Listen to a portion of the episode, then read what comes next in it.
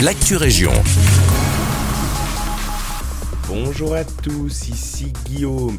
Dans l'actu de ce vendredi, grand nettoyage pour le ruisseau de Skymont. Ces 20 et 21 février, la commune de Senef, en partenariat avec plusieurs associations et BIWAP, a organisé une importante mobilisation.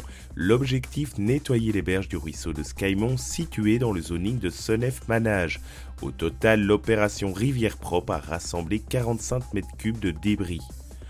On poursuit à Nivelles avec Paul et sa passion un peu particulière.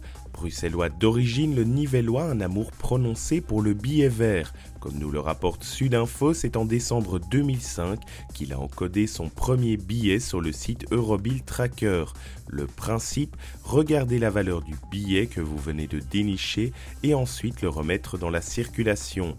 Aujourd'hui, Paul a encodé beaucoup, beaucoup de billets. Au total, 373 443 billets. Et le plus fou, c'est la valeur de 5 611 275 euros que cela représente. Avec cette somme, Paul figure aujourd'hui à la 84e place mondiale. Côté culture, Elena sera en dédicace demain à Braine-l'Alleud.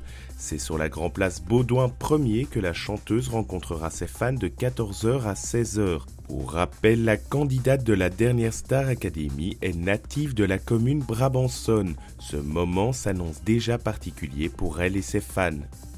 Toujours à Brenne, les marionnettes débarquent le samedi 9 mars à la bibliothèque communale.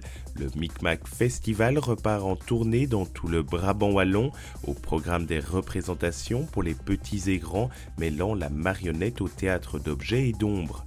Côté pratique, le spectacle est gratuit mais l'inscription est obligatoire. Pour plus d'infos, rendez-vous sur le site de Braine-l'Alleud www.braine-lalleux.be. C'est la fin de cette merci de nous écouter et un agréable vendredi avec nous.